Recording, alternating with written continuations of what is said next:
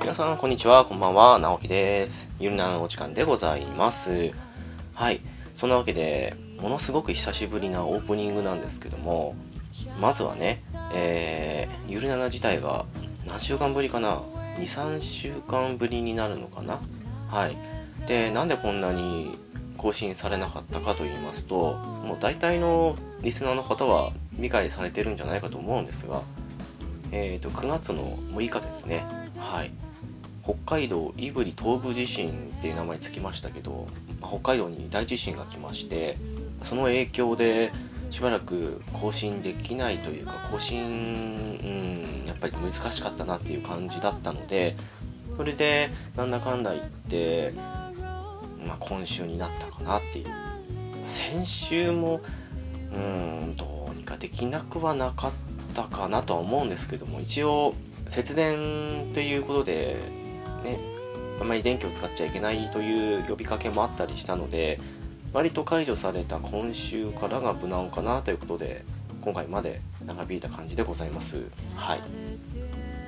そうですねえーと、と地震に関しての詳しいその当時の話っていうのは、えー、これとは別番組の方で来月あたりに話すとは思うんで簡単に説明というかどんな感じだったのかなっていうのを話しますとうんとね9月6日その時ちょうどですね私仕事から帰ってきましてそして12時ちょっと過ぎぐらいかなに、まあ、寝たわけなんですよなのでまだ若干眠りが浅いというかそんなに深い眠りではなかったんですけどももうね揺れで目覚めたかもしくは携帯から鳴った緊急地震速報でいいのかなまあ鳴りまして地震です地震ですって繰り返すわけですけどもその音のどっちで目覚めたのか分かんないっていうぐらいほぼ同時ぐらいにもうあっちもこっちもって感じでひどいことになりましてでうちの部屋っていうのがうち一軒家なんですけども一軒家の2階の端の部屋が私なわけなんですがまあ、縦にも横にももうグラグラって感じで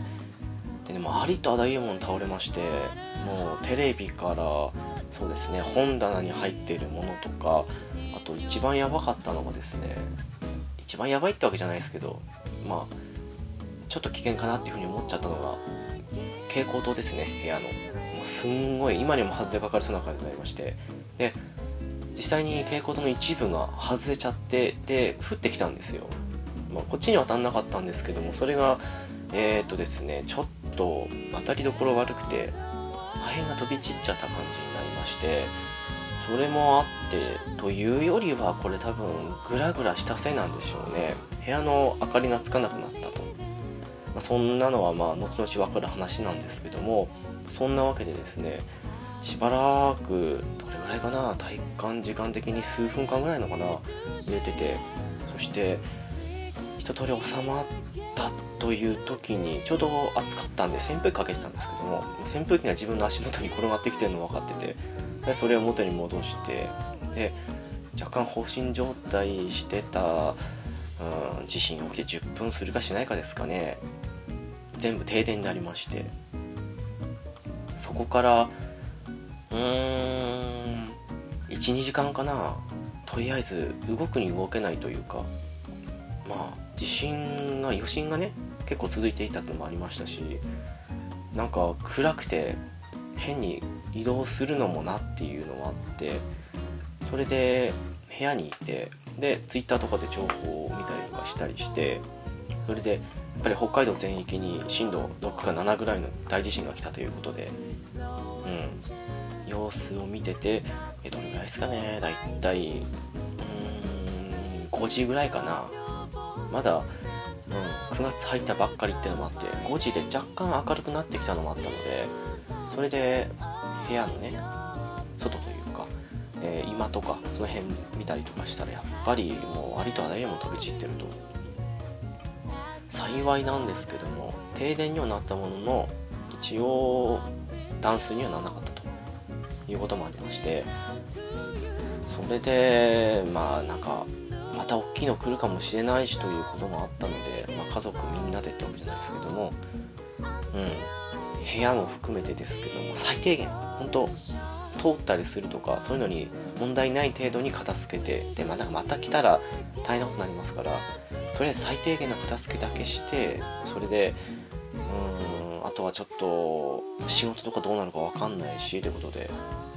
各自ねもうそれぞれ連絡取ったりとかそんなのしてたわけなんですけどもうーんとね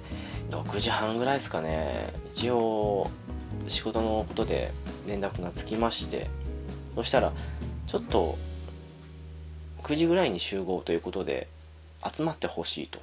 いうことになりましてで仕事関連に関しましては結局、えー、と木曜日の朝に地震あったわけですから木曜とりあえず9時ぐらいに行ってでそこからですね今後の予定というかいつ復旧するかもわからないのでということでちょっと職場とは別のひどい場所に集められまして、えー社員とあとこねる人、まあ、アルバイトの人とかということで集まりましてそこからうーん説明会を説明会ってほどじゃないんですけどね一応ボードに書いてでそれをね一応写メとかだといつ携帯使えなくなるかわからないので紙に写してくださいってことで書いてでそれとは別に、えー数人ずつ一応うち班ごとに分かれたりしてるのでその班ごとにってことで社の方に戻ってで簡単な自分たちのなんか壊れてないかっていうことを直し、まあ、直すってことじゃないですけど軽く片付けてそして一応いつオンラインになるか分かんないのでその辺の処理ということでオフライン作業を、まあ、一応線抜いたりとかねその程度ですけどをしましてでそれをそれぞれ全員交代交代でいっぺんに行ってまた地震起きたら大変ですからということで行って片付けて戻ってってことをやってるうちに大体12時前ぐらいですかねに解散になりましてそっからですねまだわからないけどとりあえず次の週の月曜日まではお休みになりますよということになりましたはいなわけで結局仕事的にはうん木金土日っていう感じで休みって感じでしたね、まあ、その間にもね今言ったような説明会もそうですけどもそれ以外に、えー、と社員が何時間だったかな3時間かな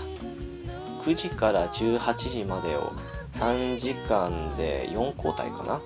違うか3交代かっていうことで行くことになりましてで私も土曜のね、えー15時から18時の3時間行ってきたって感じなんで一応仕事と言っていいのか分かんないですけども、うん、一応出たっていう意味で言うならその土曜の3時間だけかなって感じですかねもうそんな状態だったんでね一応仕事が休みになったとは言っても、まあ、気が気じゃないわけでどれぐらいですかね場所によってはすごく停電続いたりしたんですけどうち比較的町の中央に近い場所に家あるのでそういうのもあって、えー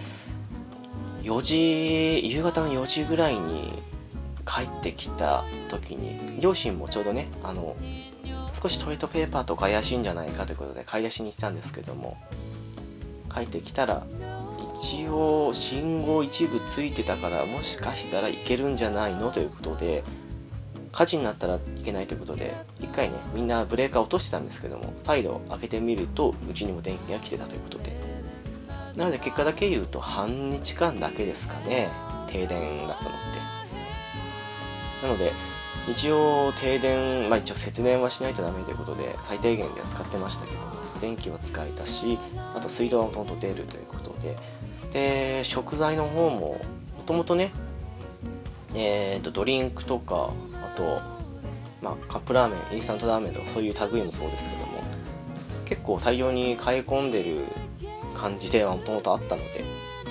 あとこれ不幸中の幸いだったんですけども地震起きたの木曜の朝というか深夜というかでいつもうち宅配で食材とか持ってきてもらってるんですけどそれが来たのが水曜日だったということで、まあ、ちょうど良かったっていうか、まあ、そこはね唯一本当に不幸中の幸いだったんですけどということで一応危ないトイレットペーパーぐらいかなというのもなんとか並んで買ってこれたということもあってうん比較的マシな方というかかなりマシな方だったかなって感じですかねとはいえねやっぱりなんでしょう私住んでんの札幌市の東区っていうんですけどもなんか地盤が緩いのかわかんないですけどすんごい揺れるんですよねでここも震度6弱だったかなってことなんですけどもそれもあってまた余震がすんごい多くてですねそれもあって恐怖だったんですけどもなかなか夜眠れなかったですねなんだろうなうーん何のあれかわかんないですけども地震起きたの3時付近なんですけども毎回深夜その3時付近になると揺れるっていうね北海道ほんと何回もあってもうそれで気が気じゃなかったっていうのもあったんですけどねだから月曜から仕事始まってうん職場にいる方がすごく気楽っていうね一応耐震設計しっかりしてるっていうのもあるからなんですけどもうん、あんまり入れとかその辺に気にせずに入れるのが一番いいかなっていう自分の部屋だとねもう2階というのもあるんですけども結構入れるんですよ少しの揺れでもなのでなんか少し入れるだけでもそこから強くくるんじゃないかみたいな感じの恐怖があるのでそういう意味でもねすごく怖かったなって感じでしたねいやーずっとねツイッター上で本心が来るとかすごく言われたりしててもうそういう意味じゃビクビクしてたんですけどもどうにかね2週間ちょっと経って今日でちょうど2週間いやあれか15日かなって感じですけどもまだ油断できないとはいえ一通り落ち着いたかなっていう感じですかねやっぱりねあれね本心が来るっていう油断しちゃいけないよっていうふうに言ってる人の気持ちもわかるんですけどもなんか何日後に本心が来るとかそんなふうに言われるともう精神的に参っちゃうんですよねうん、あれ逆効果になることもあると思うのでなんかねうん難しいとこと思うんですけどもなんかあと時にはねすごく何日に本心が来たっていう自分の予言が当たった的な感じにゲームっぽく言ってる人もいてそれもそれで参っちゃうなと思うんですけどもうん難しいとこですね、まあ何にせよとりあえず今のところ被害は最小限だったかなっていうとこですかね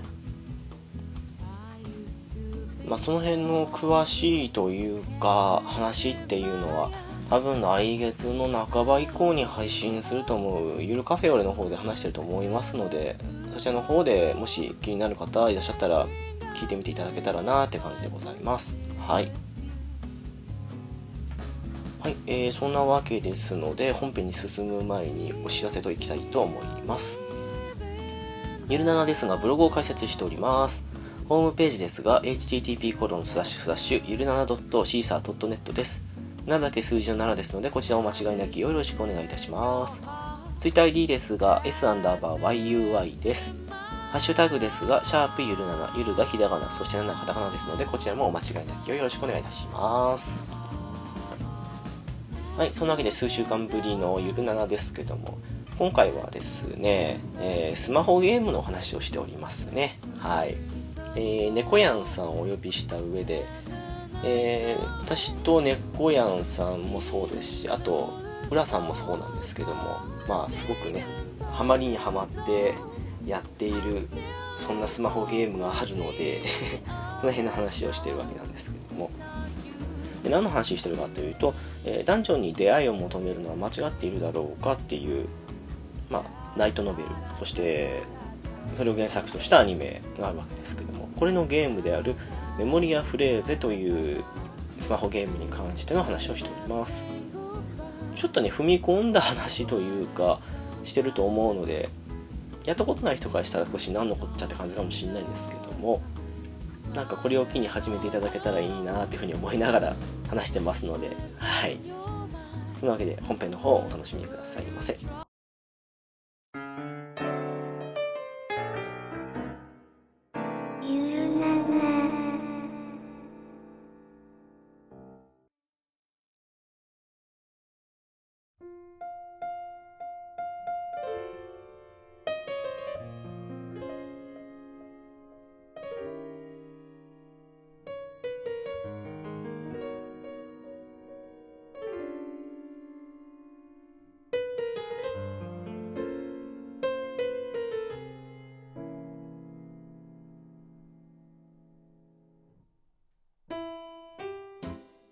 あどうも直樹です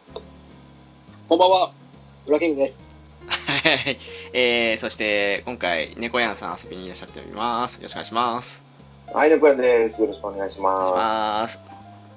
いや、あれでしょ、あの、スパロボ X 会でしょいや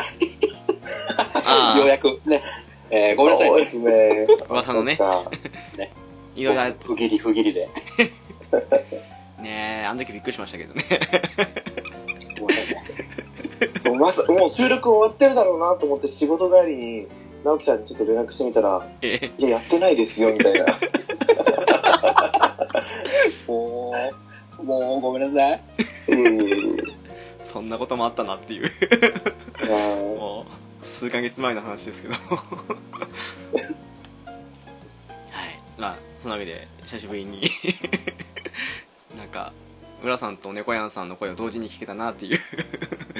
もう、久々ですよね。うんうんうんうん。そうですねこんな感じなのでなんかどうなんですか最近あのずっとなんかちらほら話そう話そう的な感じに言ってた断面もの話とはそんな辺のあたりはおー、行お、いいですね。やりますかきましょえっと正式にはあれですか 男女に出会いを求めるのは間違っているだろうがメモリアフレーズですね う。はい。うん。はいえー、猫屋さんあれでしたよねご自身の番組で取り上げてましたもんね取り上げてたような 気が。あれ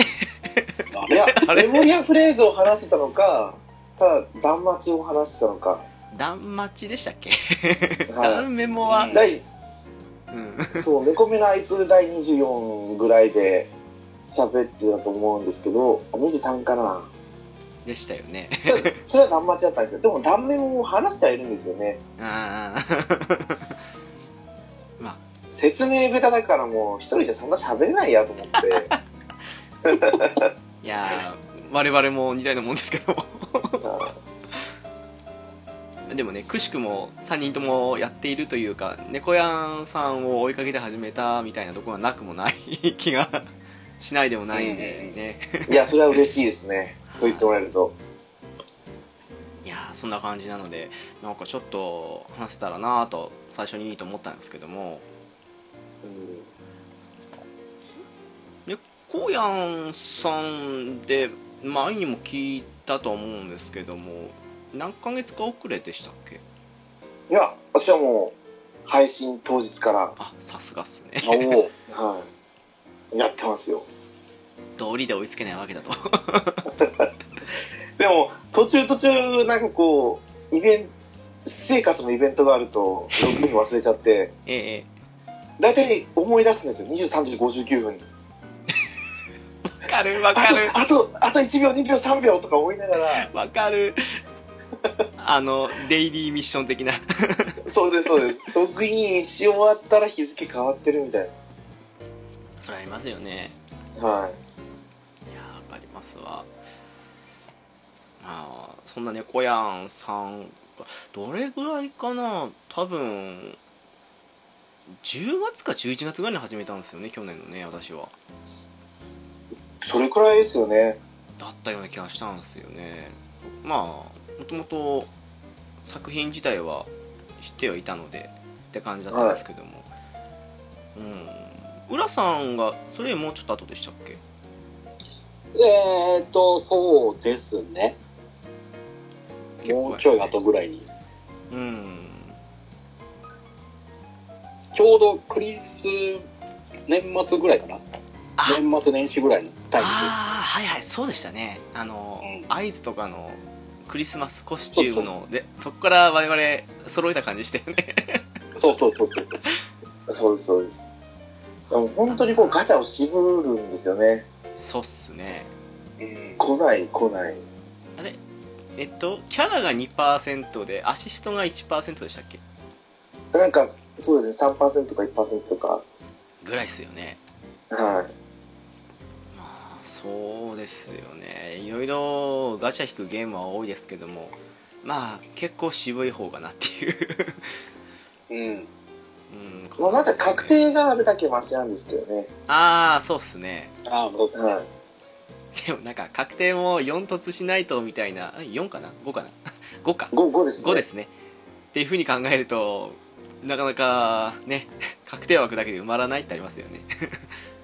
そうなんですよ6キャラ同じキャラを6キャラ揃えなきゃいけないじゃないですか そうっす六体かねうんどんなに10回回したって来ないし、来ないっすねうん、 もういつも私と浦さんガシャ報告で互いに傷を そうですよ。慰め合ってるっていうねいやでも私もクリスマスの時だけなんですよあんなに引けようがあったのあそうなんですかおおそうですもうだからそれクリスマスキャラがいまだに現役なんであー。あうんうんあとはまあ途中途中そのイベントで星4キャラを限界突破できるアイテムを貯めてああはいはいここ外ばかりに成長させるあれっていつからできたんですか最初からあったんですかああ最初からあ最初からじゃない夏休み8月9月ぐらいから出てきてああ割と早い方ですかねそれでも、はいうん最初は多分キャラ個別だったんですよああそうなんですか今みたいにキャラ個別の絆がもらえてうんうんうんまあ絆っていうのはその限界突破させるアイテムなんですけどああそうですねはいで途中からそのイベントキャラ限定のやつとそのイベントキャラじゃないキャラに対して使える幻突のアイテムが別々に出始めて常に出るガシャのキャラっていうかその感じですよねはいうんそうですそうですそれが2月に1回ぐらいですかね月に1回から2月に1回ぐらいはあはあはあはあただあのまあポイントですね1200ポイント貯めるのがすごい苦つく苦行でああ同じのを何回もですからね集めてそうなんですよまあ今だったら全キャラ全キャラというか主要キャラがみんなご突してるんでうん苦もなくやれるんですけど1そうっすね日1時間しかろあれのそのイベントはこなせないっていう状況でああそうだそうですねうんそう最初の頃は100ポイント200ポイントいくかなとかあ一日でそうですそうですああ結構きついっすねうんしかもそれ1時間ずっとやりっぱなしじゃないといけないじゃないですか。あそれで100ポイント200ポイントぐらいってことですかそうです、あそうでそれもきついっすね 確かにす。もうだって、ハードがクリアできないと、全然たまらないから。ああそっか私と浦さんとはちょっと事情が異なってきますねその辺あそうなんですよ。こう避ける時間っていうのもやっぱ決まってたんで。あーなんかそれもそうなんですけど我々比較的 いきなり星4キャラに頼り始めたところがあったと思うんではい。うん。多分浦さんもそうじゃないかと思うんですけどそうですね。ああーなんか星3とかのキャラをそこまで上げるより先に星4みたいな感じのとこあったと思うんですけどねきっとあそうですよね。ーうんうん 環境の違いかなっていうなんか結構緩やかなところから入ったんで我々そうなんです。でも最初の頃は星3キャラが重要だったんですよ。ああでししょょううね、ねそそういういうう感じとね星4キャラの限界突破してないの使うよりは、星3キャラを5回、5段階限界突破させた方がいいうんうんっていう話があったんですけど、それもやっぱり直樹さんが始めたぐらいでは、もうやっぱり星4キャラの方が圧倒的に強いよねみたいになってて、ああでもまあなんでしょうね、それでも私あんまり回復キャラに縁なくて、はい、えーまあ、一応キャラは持ってるんですけどあの限界突破の絆が手に入らないとかでまあ無凸って感じだったんでだから今ちょっと変えてきてはいるんですけどしばらくあのうーんそうっすね星3のあでもそう誰使ったかな多分リベリアあたりをはいはいご突したのを使ってて一応星4キャラの3突ぐらいの強さじゃないですか大体星3の5突って言ったらなんかそういう風に言われてますね。なのもあってそれをしばらく回復で使ってたかなっていうとこはありますかねだからもう穴埋め的に星3キャラでちょっといいスキルとか少しいいのいたら使うかなっていうでも、いまだに星3キャラ使うんですよ。使いますね場所によってははうんい。あとあのあとは、えっとほらあのクリスマスキャラってみんな魔法キャラじゃないですかはい。うん。だからあの結構物理じゃないときつい場所ってあったりするじゃないですかはい。はい。そこはちょっとキャラいなかったんで星3で物理のキャラをちょっと育てようかなと思って育てたことはありましたねいや、それ大事ですよね。 うーんちょっと魔法だと結構対戦持ち相手に全然効かないじゃないですか笑っちゃうぐらい効かないですよね。私もうマーメイド見たくないですもんあのクリスマスキャラの 天は敵い的はない はいはい。はい。ね 永遠に戦闘はねえなと思ったっけそんな感じだったっていういやー、でも、だいぶ良くなってきたような気がするんですよね。う一年経ってーん確かにそうっすねは浦さんは3キャラってあの星3キャラってなんか使った思い出あるのかって言います星さんは一番最初手に入れた、えー、誰だ名前が出てこな いと。誰だあのー、ロキファミリアの人ですい。ね。おーおー誰だろう。ティオンねあの。双双子ですか違います。あの、青い髪の変な、あ青い青い青い青いのか青だったかええっとね、えっと ね、えっとね、ちょっと名前が出てこないんだよな。ロキファミリアでだったと、だったと思いますよ。あのえ、薬、薬剤師みたいな、変な、ああ、えー、えあ必殺技が薬品いっぱいぶん投げるみたいな。アスフィーですかかなうん。ー、それロキファミリアじゃないです。あ、ロキじゃ ない。ごめんなさいね、もう。大丈うろ覚え、うろ覚えですから。ヘルメスファミリアですかねそうです、そうです。ああ、そうか。あの人が一番一番最初、手に入れた星さんだったんで、とりあえずこいつをメインでまずあゆっくり周回して、石集めてから回してやろうっていう。ああ浦さん好きですよね集めてからってまずはこれで普通のね、クエストをこなしつつ、徐々に、徐々にって感じですね、そこか。うー んああそっからだまず、だからもう本当にその時は全然その、回復だなんだとかも、そんな、組める余裕全くなかったんで、ああわかりますもわかりうまもうすゴリ、ゴリ押しです。確かにとりあ大え事ず、ですよ。うもうん手持ちの、手持ちの戦力、全部、フル投入でみたいな感じで。うん 確かにねほら、まだ、まだ全然レベル低いと、6人、ね、スタミナ制なんでそんなに回れないし、うん確かに回復アイテムも全然持ってなかったんで、まあ、まずは、レベルを上げるアイテムと、覚醒させる、ステータス上げるアイテムと、まあ、とりあえずまずは集めようっていうのかな、うんうんうんでしたかね。確かにねあ猫やんさんは星3だと誰をよく使ってたんですか、最初ですかええでも、最初の、一番最初のガチャで、もうリベリアの星4が出たんで、ああ回復のかなそうです、そうはいではい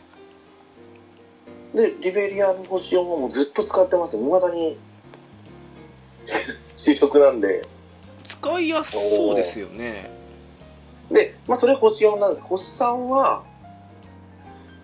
合図の星3を育てて、うんうんうんで、あ、どっちだ名前はちょっと不確かなんですよ。ティオナヒルっていうの、お姉さんの方、ティオネかなあ、ティオナですかね。とりあえず、やっぱ最初の頃はもう物理の方が強かったんで、ええなるほどそうその二人を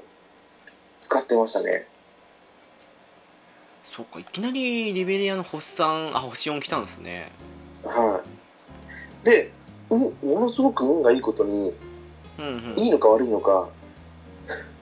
狙ってるやつは引かないけど、リベリアの星4は、なぜか引けてたんですよ。すげえ。だから、まあ、ゆっくりでしたけど、多分、10月、11月頃ぐらいには、星5になってたんじゃないかなと思って、うーわマジっすかはい。いいっすねその回復が安定してたらなんか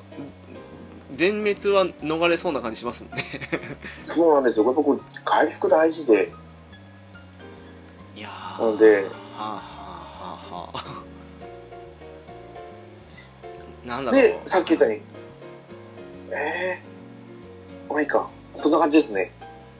あですかいやー村さんはどうかはあれですけどうちまだ回復がその星さんリベリアの関東と同じぐらいのしかいなくてもうそのレベルでいくと、この間の何でしたっけあのなんかやったら強いボスを15ターンの間に倒しなさいっていうかダメージ与えさな与えなさい的な感じになったじゃないですかはい。栄光挑戦ってやつ。あですかねあれのリベリアで来た時にあの回復が間に合わないっていうか落ち落ちるんですよね絶対にねあのい星さんキャラだと、うんう んだからもう途中でもう星4キャラだけ生き残るんですけど回復がもう落ちちゃってるんでもうそのまま削られていく一方っていう15ターン持たないんですようんうんうん。 っていう感じがあったんでもう今めちゃくちゃ回復の星4羨ましいなと思って聞いてはいたんですけどあーでも、ここに来て、回復キャラより、あの、バフ、デバフキャラの方が重要になってきたんですよ。ああかもしれないですねはいはいはいはい。もうはっきり言って回復追いつかないんですよ。星4のごとつ揃えてても。あああの高難度の方になってくるとそうなんです、そうなんです。星、その難易度が1から5まで選べて、5を選ぶんですけどう、んうんうん回復キャラを2つ、2人並べても、もう全然、やっぱり魔法、このゲームって、物理の方がスピードは圧倒的に速いじゃないですか。そうなんですよねうんうんうん。そう。で、魔法は栄翔時間っていうのがあって、で、まあ、回復魔法は比較的早いですけど、うんうんこの前のその栄光挑戦は、回復より早めに敵が攻撃してくるんで、ああそうかそうかあーはーはーはーだから、物理、回復2人パーティーに入れてやったんですけど、一撃で、こう、HP4 セットが削られて死んじゃうんで、ああ確かにねそうっすねなそうんですよ。かここのない前は限界突破をしてないキャラを入れてでも、ああそんなレベルでもうとにかくはい。うん相手のこう攻撃力を下げて自分たちの物その体勢を上げるっていう方をやった方が良かったですね確かになんかこの間のえーっとリベリアの前のオッタルの時かな時も、はいそのやつは物理ですけどあの辺でデバフ力下げるのやってあとクリスマスレフィーアの必殺が物理40%カットかなんかと思うんですけどでやってたらそうそううん、だいぶ難易度上げても結構いけたりしますからねやっぱりその辺回復もまああれですけどデバフとかその辺のバフ効果が最近どんどんって感じはしますかねそうなんですよいやあれ欲しかったんですけどねあのー魔法版のクロエのみたいな感じのエイナですかあのエイナですねあの魔法の交換のやつあれアシストめちゃくちゃ欲しかったんですけどねあれ持ってませんでしたっけ 持ってないんですよ浦さんでしたっけ浦さそんれは俺も持ってないですよ。あれあそうなんですかはい。私は無つのやつを一人持ってますけどおおいいいいな当たるんですよそれが意外と、いやあれが欲しいっすわうん、うん。あれ大きあれ大きいっすよねい。うん。あそうですその対人戦あるじゃないですかえー、はいはいは戦争遊戯はいい。あれでやっぱり活躍してますよね、見てると。うーんあれとクロエがもうね、二強って感じですよねは そい。うやっと今回のガチャで当たってクロエ貫突できたんですよ浦さんにはおおすごい。画像送ったんですけど あおかげ聞いでてましたね。はいおかげで物理2回向こうまでなったんでえあとはもういいなぁエイナが欲しいなっていう いやでも大きいっすよねいやでもさっきもちょっとあの言ったことないんですけどあの浦さんのねもうウォーゲームのポイント稼ぎの速さが半端じゃなく速いっていうね何をおっしゃいます。たまたまっすよ。いっつもトップにいるってあのフレンフレンドとかフォローしてる人たちの中で たまたまっす。休みの日にもたまたまね、ロクスっぽ外に出ずやってただけですから。マジっすか でもいろんないいろんなゲームをやりつつ、やってると、いつの間にか、あのね、ああ溜まってるっていう回 復、回復してるんで、あ、じゃあ、じゃあまたやるか。さっと、さっとできちゃうんで。 まあ確かにそれありますよねたま休みの日さえ入れば、あれぐらいいっちゃいます。俺 は。そっかもう早いなーって思うのと猫やんさんの追い上げが半端ないなっていうのも思 ってそう。残り1日2日ぐらいになってから、怒涛の追い上げがえぐいえぐい。ねえなんかあれ猫やんさん今回あんまりやんないのかなーと思ってたらなんか最終日近くなったらもうねえっていういやー、なんだろう。多分、良くないんですよ。もう、ちょっとだけ、うんイベントを、自分の得られるポイントって大体これぐらいって思ってるんで、うんうん。上を目指してないからこその、この、ここから頑張ればいいや、的な。あ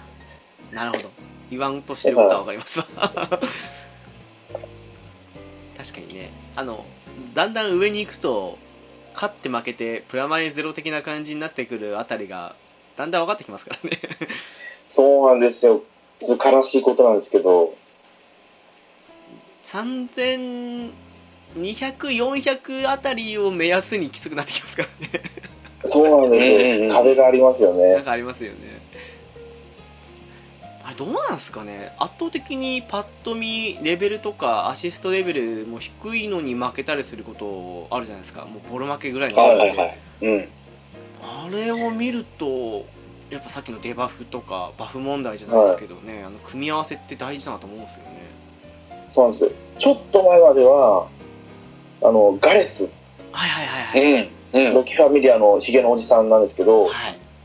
のお正月のあガチャで出てたやつあもあわかりますわるかりま挑発すあめれっねちゃ流行ってましたね、あのガレス。ねそうなんですよ。もう、うんあれのせいでいろんな人が離れてってゲームバランスが崩れたんですけど、あれとオッタルいたらなんか嫌な感じですもんね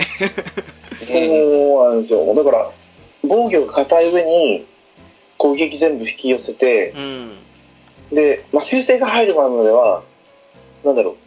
単体攻撃しかできなくなっちゃってたんですよね。うんうんうん。ああはははははははなるほど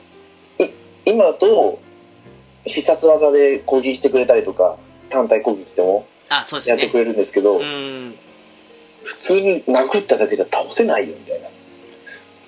いやあれ本当にイラッとしましたよね状況があったんでねうんあの全体か単体かなんか余計な行動ばっかするじゃないですか最初はい、最近指示出せるようになったまでは本当イラッとしましたもんあれうん。そうなんですよ。そのウォーゲームでも、やっぱりキャラクターごとに攻撃のパターンが決まってるんで、うんでもそこまで考えて、パーティー選ばなきゃいけないんだろうなと思うんですよね。なそうっすよねあれねそうなんですだからトップの人たちは多分そこまで考えてやってるんですよね。だと思いますよなんかうんそれを踏まえた上で使われてる傾向のキャラとか見たら見えてくるものありますもんねそうです、そうです。それはありますわなんか最近すごく嫌なのがちょっと前までガシャ来てたアスフィーのなんか星4キャラかな、はがすっごいデバフまくのかな多分あれいるとダメージが大幅に減っちゃうんで嫌なんですよね、あのーいつぐらいのやつですかね。だからちょっと前にも来てましたようんと多分フィンとかあの辺と一緒だったかなおなんだったかななんか力と魔力35%ダウンみたいなだったかななんかすんごいダメージ減らされて嫌な思いするんですよね結構減らしてくるんですよね。そうなんですよ、うん減らしてきて壁持ちいて折ったりいたりするともう どうしようもなくなる時あってまあ嫌だなっていうそうなんですよ。えなんかいたらウォーゲームにいたら嫌だなって思うキャラとかっていますあーまあちょっと前まではガレッスでしたけど、ああそうですよね でもほら、あの、1周年記念で、なんだろう、状態異常を無効化してくれるヘスティアが配布されたじゃないですか。はい素晴らしいですよねはいはいはいはいはいあれのおかげで、出だし挑発がちょっと封じられたんで、ああれも効くんですか挑発もあれ多分効くと思いまあそうなんですかはす。は。あはあはあはあはいで、それで一気に多分下火になってきたんですけど、今、ちょっと育てたいなと思ってるのは、シャクティだったかな、名前。ああはいはいはいおー最近出てきた。そうです、そうです。あのーガネーシャファミリアの、そうっすね団地長っすよね確か ねはいあの人のバフ効果が良かったと思うんですよね。ああなるほどね全体、全体攻撃何十パーセントカットとか。だったかなあそれはちょっと入れたいっすな大ゲームはなんかもう浦さんとも前言ってたんですけど23人アタッカー入れて一つの枠にえっ、と封印とかをしてくれるはキャラを入れるかどうしようかっていうことを言ってたんですけどそのヘスティアの登場で、とあと防具で封印100%ガードとか来たりしたのもあってい。はい。もう封印はない方がいいかなと思った時にどれ入れるって言ったら入れるキャラがいなくて バフとデバフがいないんではい。でかといって回復入れてもウォーゲームじゃあんまり機能しないしなっていうふうに考えて結局今もうとことん火力だらけの4人パーティーなんですけどその辺のデバフかバフのキャラが欲しいなっていうのはあるんですよねあそうですね。あ、さっき言ったのは、シャクティは全体攻撃じゃなかったですね。ガード率と物理耐性を35%アップで、あーでかいでも全体攻撃のカットするやつもあったんですよ。あでも、なんか一時期、その、今ヒットポイントが2倍になったじゃないですか、ーそうっすねこのゲーム。だから回復キャラ入れてる人が減りましたよね。いやーそうっすねうんさっき言ったように、本当に、殴ってなんぼみたいな。いや本当入れるより速攻で落とした方がっていうのがありますからねそうです、そうです。それはう一人多分デパフキャラがいれば、ーんでかいっすはそれはありますなぁ浦さん的に嫌なキャラとか、えなんかこいついたらなんか嫌な予感とかってあります俺、ちょっと前に出た、あのーベル君かな。まあ、お自分も、俺も自分のパーティーに入れてるんですけど、ええああののーマンとした全、全体攻撃しつつ、自分の攻撃力めっちゃ上げて、い。はいはいシ。ャープネあスとです、もうね、一個の全体攻撃も、物理耐性10%ぐらい下げるのかな。ああそうです、そうです。もう完全物理特化のベル君。しかあもれ、早超いし強い。で、 わかりますよに2ターン目からちょっと鬼、鬼火力を発揮するんで、うんうんあれは敵にいるとちょっとこいつ先に落とさないとやべえなってなっちゃう。なんかぶっちゃけ1ターン目ってみんなね黒いでガードしてるパターンがありますからそこは普通にもうシャープネスで上げてって感じとかありますもんねそうそうそうそう。そうですね。ありますわあれいるとちょっとね、2ターン目以降からこ怖くて、あいつが動き出すともう、うわーめっちゃ減るって言って。そうですねここっちと向こうのベル君どっち先に動くかによって勝敗決まりそうますそようねそう。変わり ます。わかりますわだからこの前回のガチャで配布されたじゃないですか。うーんですねなんか、そう力アップバッフ無効にするとか。うんうんうんうんうんうん。いやー、追いつかないと思いながいや本当ですよねら。うんでもどうなんすかねこの辺のまあ今どれもこれもその辺難しいですからねだんだん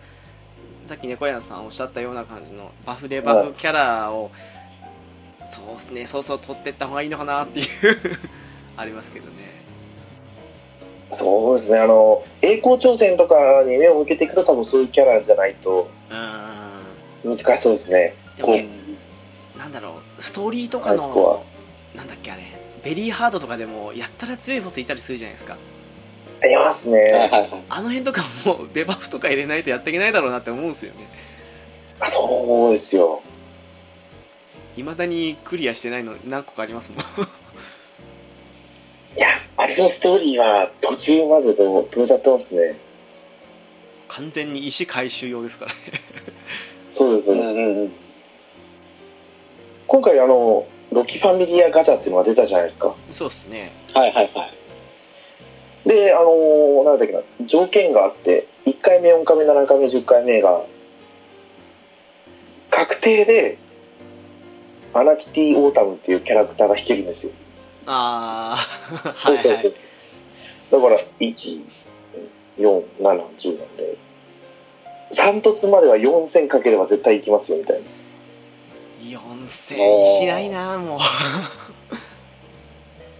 途中、1回か2回弾けたら、もう、5凸いくんじゃないかって話。まあ、能力値が低いんでね、ちょっ と。うーん、ちょっとっていうとこありますよね。はい、でもその代わり全体攻撃の力と魔力35%減少っていうのがついてるみたいであー、それがいいっすよね。そこがむしろっていうね。これは大きいですよね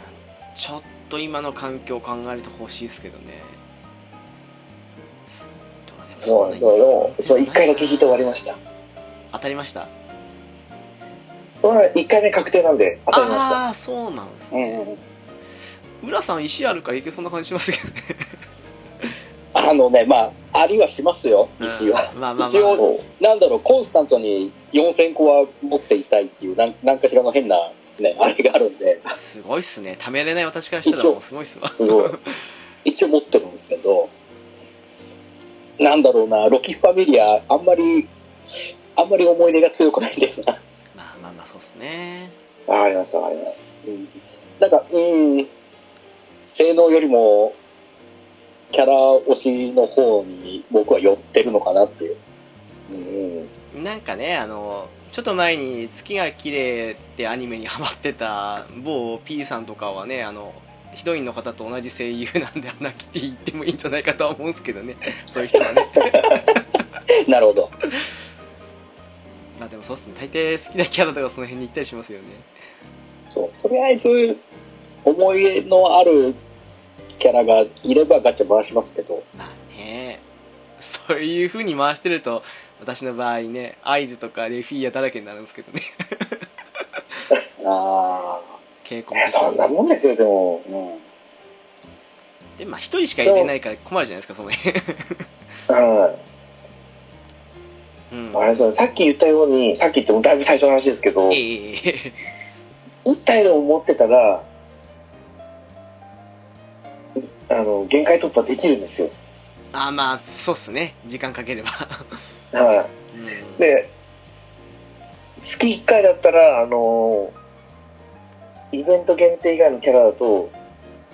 限界突破のアイテムが買えるんであーああああ、てても星4キャラの絆を10個以上売らなきゃいけないんでキャラだと10個でアシストだと15個です十よ分でねすね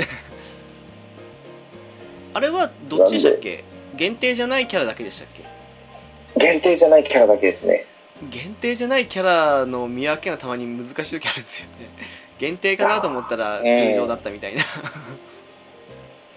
あでも書いてあるんですよね限定じゃない限定だななんとそうですあのキャラのデータのとこステータスボード開くと期期間限定って書いてある。期間限定。ええほうほうほうほうほ初う。耳なんですけど本当ですかあそうなんですかはい。今まであでも最初そうですね、最初の頃になんかそういうふうに表示変えますよって出てたんで、もしかしたら2人とも知らなかったかもしれない。マジっすか毎回あのアイテム使うか使えないか配慮がてか使えるコマはいなんか色になってるかで判断しましたわ本当にそうなんだえーはいそうっすなねんで、とりあえず1回は引くようにしてるんですけどね。うしたらーんまあそうっすねそういうふうに考えるとそうっすよね1回で確実に回収できるって感じですからね1個はねそうです、そうです。毎回あの星3じゃないですけどあのあ星3以上確定かのやつだけはいらない絆全部って引いてはいるんですけどねそうですよね、チケット。ええあの変に傷つかない程度に引けるということではい。そうあれもなんか最近すごく渋くなってたような気がして。うーん当たったり当たんなかったり当たっても古いやつしか当たんなかったりとかそんなあ、そうですよね。いらない、この人いらないって思います。ですねなんかだからフィンのガチャなんて1回も引いてないのになんか星はい4のフィンが何個か来たのは全部その星3ガチャチケットっていうおー。感じだったりしもしたんですけどね、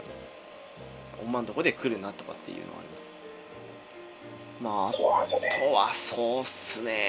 なんかお気に入りというかよく使うキャラと衣装っていうかそのバージョンっていうかそういうのってどうっすかね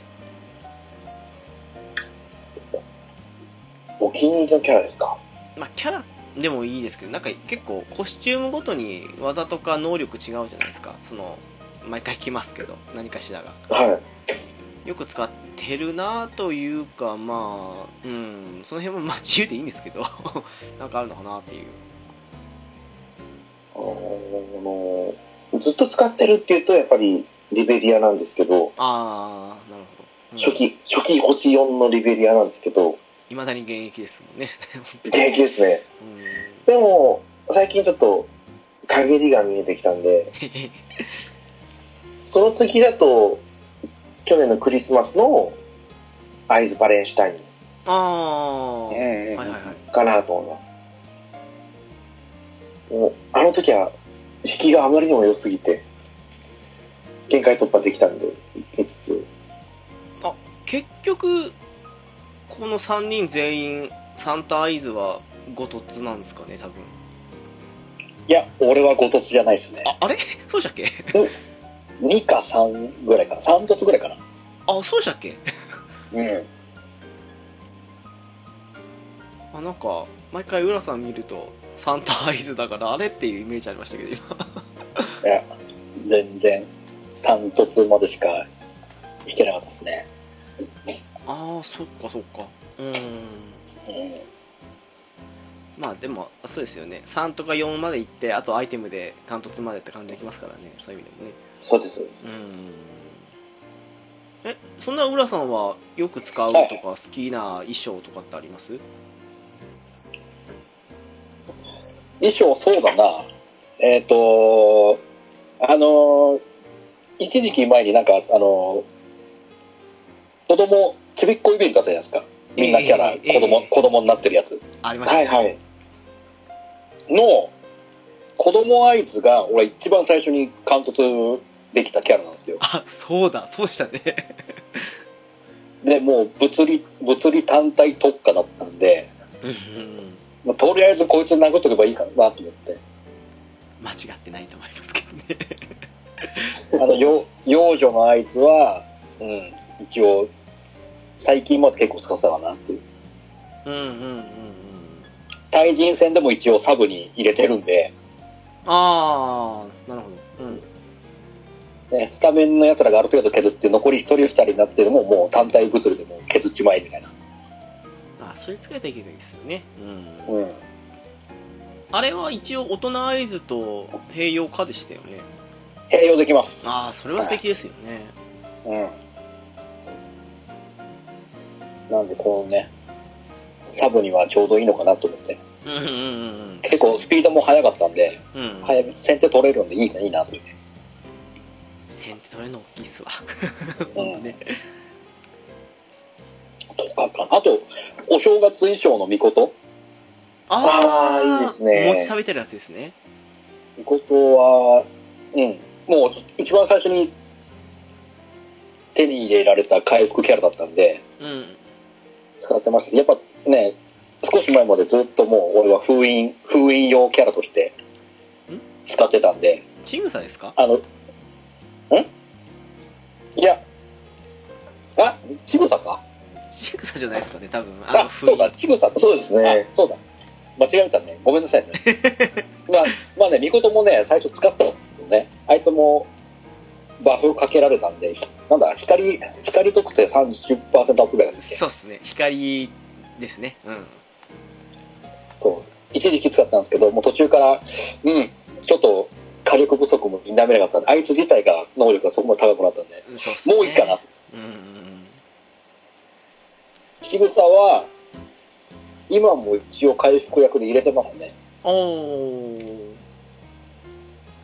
なんかあった時に、やっぱす素早く回復ができるんで、あの子は。うんうんそのなんかって手違いで、やばいやばい、もう死にそうってなった時にもうすぐ回復してくれて、危ない危ないってなるんで。 でかいっすわそれはなるし、いろんなところで使ってるかなという。ね、推しのキャラじゃないんですけどね、残念ながらう。んそういうおーそういうもんっすよこねれなんかお気に入りキャラって選べなかったんでしたっけ選べますよねうん うん。あれ今お気に入りって誰ですかうん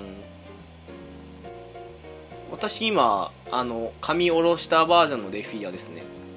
あちょっと前かなうんうんうんうん1周年記念出てましたねうん、後半かな多分に出てた、うん、髪下ろしたバージョンが多分お気に入りでだったと思いますね私は巫女になってますねお正月版巫女お餅ですね おおそう金河新年だ、金河新年。そその前は浴衣バージョンの巫女でしたねおおおおみこと推しですね巫女本当はエイラさん推しだったんですけどあれなんか いや断面も始めたら巫女があすごい心惹かれてしまってああ そういうのありますけどねなんかねう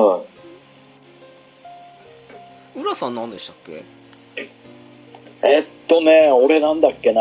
多分、あの、温泉、温泉イベントの衣装の時のリリルカ、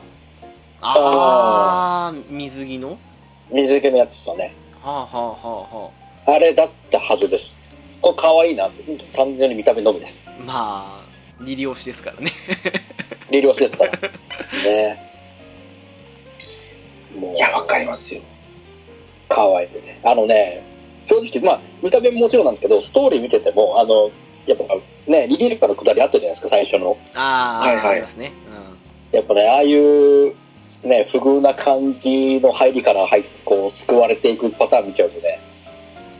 いいよねってなっちゃうんですよね。うん、ああわかる まあ、でも生きる、生きるためにはしょうがないんですけどっていうのがあるあるじゃないですか。そうですね悪いことだとは分かっていながらもっていう。生きるって大変なことですからねそう、そんな、ねえ、綺麗事言って生きていられるほど甘くないんです、あの世界ってなっちゃうんで。すごいなんかどんどん j p o p 的な感じの歌詞になるそんな感じです いいっすねこれね、そんなの見せられて、あ、もういいじゃん、感情移入ガンガンしちゃったんで、リリルがね。うん声もねそ大変ですからねう、そう。よかったんで。わかりますよあ本当リリルカは多分これスタッフにも愛されてるんじゃないかと思うぐらいうん出来がいいですよ確かにうんうんうんどれも、そうっすね。うんで結構、やっぱね、星4、やっぱね、アイアイズなり、ヘスティアなり、あの辺がやっぱ一番多そうなんですけど、やっぱそれに次いでリレルカも多いんじゃねえかなっていうぐらい、いっぱい出てるじゃないですじゃないですか出てまねす出てうんか。なんだかんだ出てるんで、これはだいぶ、みんなお気に入りなんだなっていう気はします、ね。というかヘスティアが多すぎますよねうん。 あれは出しすぎ、やりすぎだろっていうぐらい数出てるんで。だってこないだってかさっきもそうですけどウォーゲームやった時に見たら私クロエ以外みんなアシストヘスティアでした もんああ、わかります、わかりまあまわすか。りますよ。困ったものですけどね そうっすかまあそうっすね自分の推しキャラとなんか使ってたりするの違ってたりすることってよくありますからねうん。そうかなんかあとあります ああ。どうですかね。なんかさらっとですけど結構いったかなって感じはするんですけどねはい。ああれの、本当に、あの、カジノってやってますやってないんですよ。全然やってないですねあれ、とか、ね、一応、なんか本当になんかもうドラクエ5チックな ポーカあれどうですポーカー私あのーなんだっけハイアンドローが一番好きであのパターン好きじゃないんですよねー。あダブルアップのパターンがあ。はいはいはい、はい。 4枚か5枚ぐらいから1枚選ぶあの高いやつを選べとかそんな感じのですけどうん。わはあれが本当嫌いで かるわかる。あれ、ね、あれ多分ちょっと、難易度高めですよね、ダブルアップの。高いっすねだってなんか結うん構高めの数字いっぱい来るんで。 3とか4に比べてねそれより上とか下ってやったらねまだその辺の判断基準パーセンテージで分かりますけどあれどれ選んでも結局同じな感じじゃないですかもうう、ん。ね、あれが好きじゃなくて だかああ。らやってないっていうねい。そうですね。もう暇つぶし、本当にやることなくて暇なんて時はたまにやりますけど。 何の、何の感情もなくね、ひたすら後悔。なんか正直そんなに報酬もうまくないなと思ったのも大きいんですけどね、そうっすね。そうですね。うん、なんか得意な人だったらまあ始めたばっかりの時にはいいのかなっていう、うん。うん。やり始めの人には結構いい報酬なのかなと思って。かなっていうそうですね。やっぱり星4限界突破全部できるってのは大きいですからね。そこでかいっすよね、うんん。だから前回のイベントで初めて星4が報酬になったんじゃないですか。ああエイナーのやつですかそうです、そうです。はいはういん。うん。ついに配ってきたなと思いましたけど、何でしたっけんなんと能力があんまり覚えてなかったですけどえっ、とね、水耐性を下げるのかなう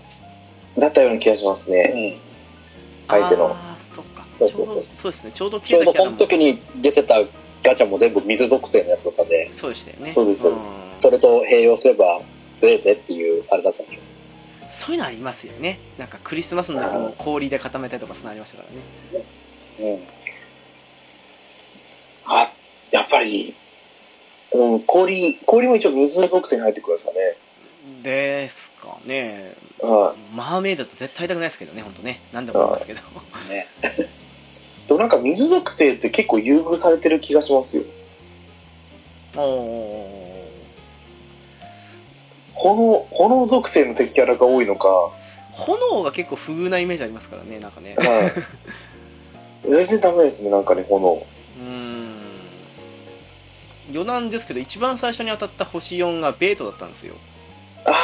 あ、わかります、わかります。でも炎丸出しなんでなんかすごく最初はね能力的にというか星4だから結構強いかなと思ったんですけどだんだん火力が低くなってきたようなイメージになっちゃってそうなんですやっぱりこう物理キャラは無属性が一番いいですね。いや本当そうですね物理と散々えなかったんで、もう物理が理想でしたもん本当にそうと、浦さんも、直樹さんも、あれですよね、1周年記念近くぐらいの合図をずっと使ってますよね。あのポニーテールですよねそうです、そうです。私ポニーテールが好きっていうのもあるんですけどねいやあれは羨ましいなと思いましたね。私もポニーテール可愛いと思いました。そうなんですよねああの青と白のい色の組み合わせもいいなと思ってそうなんですよ。うんうんうん。あれ猫野さん引かなかったんですか引いて持ってるんですけど、うんまだ星5に限界突破できないんで、ああなるほそどのままひっそりと。でもあれもそれよりも先になるんうん、で、はいはいはいはい。あの、さっき、浦さんが言ってた、ベル君のあ物理ゴーベルルが先に、そう、あー突破できたんで、それちょっとなっちゃったんですね。あでもベルもそうだしポニーテールアイズもそうですけどあれ4凸までが限界でそこからもうアイテムに頼った感じだったんですよねいや、でもこの本当にアイテムの使いどころが大事ですよね。本当そうっすねうんうんうん。意外とごとつさせた後に引いてくるんですよ。あーあーなるほどうんわはい。かり ますわかりいまや、いらない遅いみたいな。すでこれなんかあのー確かにさっき猫屋さんおっしゃったように一キャラでもいたら最終的にアイテム使ったら5凸できますけど、でもなんか絶対にそれまでの間に上位互換的なのを出してきたりするからその辺もうまくやってるなっていうか そうなんですよね。上位互換までいかなくてもなんかこっちでもいいんじゃないかみたいな感じのとかね そんなのありますからそうです、そうで難しいですよねす。うん。あの、この、ダメも、やっぱり原作が、ハーレムものじゃないですか。ええはいはいはい。ええこの主人公が男女で出会いを求めてるみたいなうんうんのがテーマなんで、本当にこう女性キャラ、いいですよね、どれも。そうっすねうんうん。幅広いというか。 確かに確かにうんお姉さんキャラいるし、妹キャラいるし。獣まで カバーしてますそうです、そうです。そうそうそうす確かにね種族もいっぱいいますからねエルフだったり、はいうんうんうんうん。 で、ヒロインも意外と決めきれないんですよね。うんうんうんうん合図なのエスティアなのみたいな。と思ったらさっき言ったリリリリルカに結構あーフォーカスされてたりとかするんで、それは確かにねあのぜひともピチカートさんにやってもらいたい作品ですけどね。誰推しになるかっていう、うんあ、でも主人公が女の子じゃないからちょっと難しいですかね。あ、そこはあのー設定でね今だったら変えれますよ帰ね。れますよねベル ああ、そうですね。アイズレフィア竜はまだでしたっけ竜は、あーでもやめなかったかもしれないですね。とりあえず3人は確定ですからねレフィアかうん合図で 行けばいいんじゃないですかでもあれかベル編をクリアしちゃダメかっていうそうなんですよ。そうですね。 まあ結構アニメをはしょってはいますけどストーリーを終えるのはいいとこですかねあれねそうですね。入りとしてはすごくいいですよね。かなとは思うんですけどねうん。うん。はい。とかですかねあとあはーこんなもんですかうーんね。かなまあさっきもちらっとあれかもしれないですけど猫やんさんは多分バフデバフキャラが欲しいっていうことかなと思うんですけどはい。浦さんは今欲しいキャラって何系になるんですかああ。そうだな。一番手打ちなのは多分回復だと思うんですよね。ああ仲間っすね 一応、数的には持ってなくはないんですけど、いかんせん、無凸ばっかり、もしくはええ一平一凸二凸なんで、はい。わかりますうんどうしてもちょっとね、うーんっていう、やっぱりちょっそうとそうそう遅れてる感があるんで、一通りね持ってたりはするんですけど無凸なんですよねそうそうそう一凸とかねそう。ちょっとね、力不足感が否めないんでそうね、なんですよねなんかしらのちょっと回復課題を一人、貫突ぐらいまでいければ、もうちょっと俺の戦力も上がるのかなっていう気はそうっすしてますね。回復と猫やんさんおっしゃったようにデバフかバフかまあデバフのかなっていうあたりでえ欲しいなっていうのはありますね限界を感じてきますからね最近ねアタッカーばっかそでうそう。そうですね。やっぱり、無課金でやってるんで、うーんもうここぞというところでしか投入できないのはちょっと悔しいですね。ああそういうふうに言うと、うん無課金でも結構ねできるあたりいい調整ですよね、ゲーム的にはちょっとその、石の集めやすさで言えば、怪物いっぱい簡単に集められるなって気がするんですよね。そうっすねそうですね。他のゲームに比べると、だいぶうん、うん、確か集にめやすいのかなっていう気は。思います、うんね、確定ガシャがあるからねっていうところもありますよね確かにその当たりやすさは渋いですけど、うんね1回のイベントクリアするだけで、1回分か2回分はたまりますよね。 2回分ぐらい来るかもしれないですね確かにね全難易度いけたらねっていうそうです。うで、さっきのウォーゲームだったり、栄光挑戦やると、1.5回分とかもらえるんで、んウォーゲームでかいっすそうそうそうねそうあの600ぐらい700ぐらいもらえたやつの大きいっすよねでもさっき言ったように10回までが確定だったりするんで、うん意外と4000だったら一月ちょっと我慢すればたまるんですよね。そうっすそうねね。一気に引いた方がいいっすよねそう思うとね確定まではそうですね。やっぱ好きなキャラを引くのが一番いいんですけどう、ん手っ取り早く強くなるには、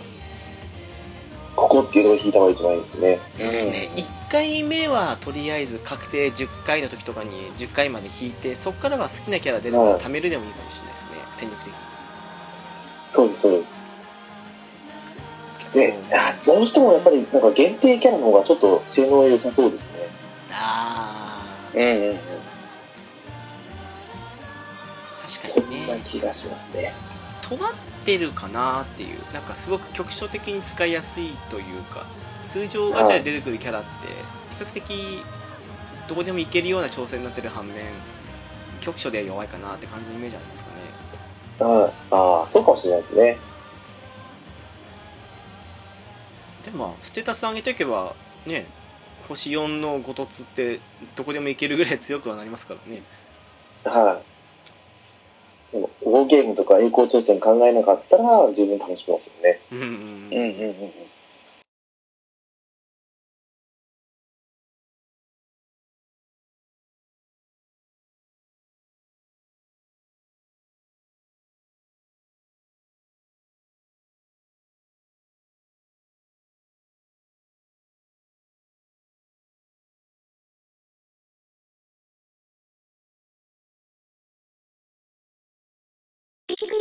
本当にまあ、サガ・スカーレット・グレースにハマってて、ああれどうでした PS4 版ですよねあれビータ版えどっちだっけえーと私スイはッチかなスイッチ買ったんあであすスけイッチど、版でしたっけ、うんあいや、いや面白いですよ。やっぱ、やっぱ声入るとだいぶ違います全然違いますね。ーおーついつい聞いてしまっちゃいますね、そのやりとりとか。で、もともと戦闘って面白かったじゃないですか。そうっすねうん、うんうんうん。ただ、今回、ちょっと敵強くなってるんですよ。えあそうなんですかお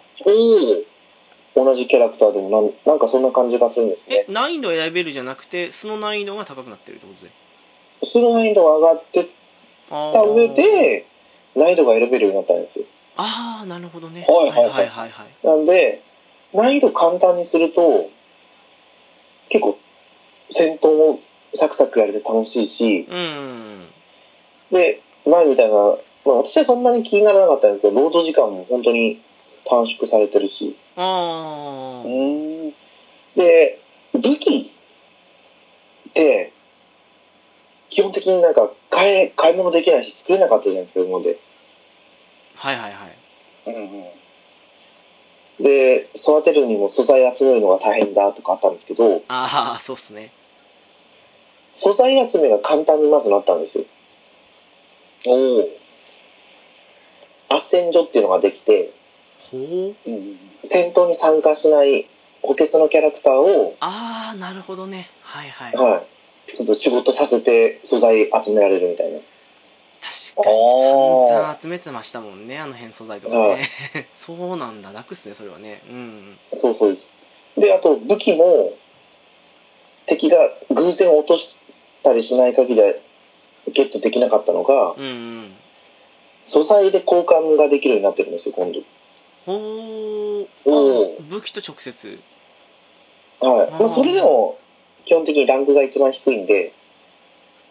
自分で鍛冶屋で育てていかなきゃいけないんですけど、あまあまあそそれも選択肢的にはあるのにいいっすね、はいうんだから前、かゆいところに手が届かなかったところをちゃんとこうカバーしてきた、いいリメイクだなっていうのを感じますね。えあのシナリオが大幅に追加された的な感じの歌い物かだと思うんですけどその辺どうだったんですかああ、もう、そこまでまあ実感できるほどは深く入ってないんですけど、基本的に今まであったストーリーは一緒なんですよ。ああまあそうなりますよね、うんはいで、そこに追加キャラクターが追加されたのと、はあはあはあはで、追加キャラのシナリオが増えたっていうのと、あうんうんで、あとは、主人公のサポートキャラっていたじゃないですか。サポートキャラっていうのかな。あの、レオナルド編だったら、エリザベートとか、あパートナー的ななんかあれですかえー、っとえー、っとウルピナだったらなんか一緒に来てる人みたモいンな感じあの、そうです、ヒゲのおじさん、モンド。えーうんうんはいはいはいヒゲじゃないか、まあ、白髪の。で、タリア編、魔女だったらカーン、カーンでしたっけちょっと一キャラしかやってないから分かんないとこもありますけどはい、はい。うん、で、その人たちのシナリオが増えたりだとか、ああなるほどね、うんうんうんうんはい。で、あとは高難易度のミッションも複数追加されてたりだとかなんかしてるみたいで、へえ最初はこう、ね、前やった作品だったから、大大丈夫かなと思って買ってみたんですけど、そうなんですよねもうあっという間ですね。時間がか過ぎてちゃって。いやー悩んだ末にスルースルーっていうか待つことにしたんですけど、それはいい情報を聞いたというか そうかそうです。あと、苦痛だったフィールドの移動も、ええ もう多分5倍速ぐらい 速くなってるんで、早っ5倍速って相当ですよねまあ、5倍速は言い過ぎなのかもしれないですけど、でも本当に、歩いてたのが、もう全速力で走ってるぐらいに速くなってるんで、猫やんさん体感スピードで5倍速ってことです ねはい、5倍速ですね、今。なるほどね そうかちょっと安くなったところで PS4 版がやりたいなってありますけどねはうんい。まあ、いつでもいいんでやってもらったら面白いなと思う作品ですね。うんあとは、その、今までのサガに、あ、まああったか。サガフロンティア2だと、全クリしたら、バズラが残ったじゃないですか。そうですねでもそれ以外って、なんだろう、強くてニューゲーム的な要素なかったんですけど、サガフロンティアだとキャラクターがちょっと強くなってって感じだったはい。はありましたけどそんなもんでしたからねそんなもんですよねう。んでも今回はひらめいた技は、あまあ自分で選べるんですよ。この要素引き継ぎますかみたいな。あ引き継ぎテイルズみたいな感じでそうです。選択できては、ははははで、ひらめいた技と技のランクあそうかはいはいはい引き継ぎますよ。で、4人全員クリアした後だと、武器引き継げるとか、あーそはっかテイルズのグレードみたいな感じの採用したんじゃなくてそういうはい何人クリアしたかってことでどこまで引き継ぎできるかっていう感じだい。そうです。どっちかというとスパロボですかね。ああああ、確かに、周回重ねると、はいね、うん重ねるごとに資金も増えます多ねくなるからね。うんはい。強化パーツもいろいろ選べるし。ですねうはい。んなるほどだから、その分、その追加コンテンツのボスキャラが圧倒的に強いらしくて、ああそれ前ああ、提もってこうとで周すか回ありきの設定のボスなんだね。はい。えじゃあついに探しシリーズ最強のボスができたって感じですかねああ、私はやってないですけど、この前ちょっと、ツイッターで見てたら、未だに倒す方法が見つかってないみたいなええこのコメントは出てましたネッね。トがな発かな達かな時代にうん歯応えですね。ですよね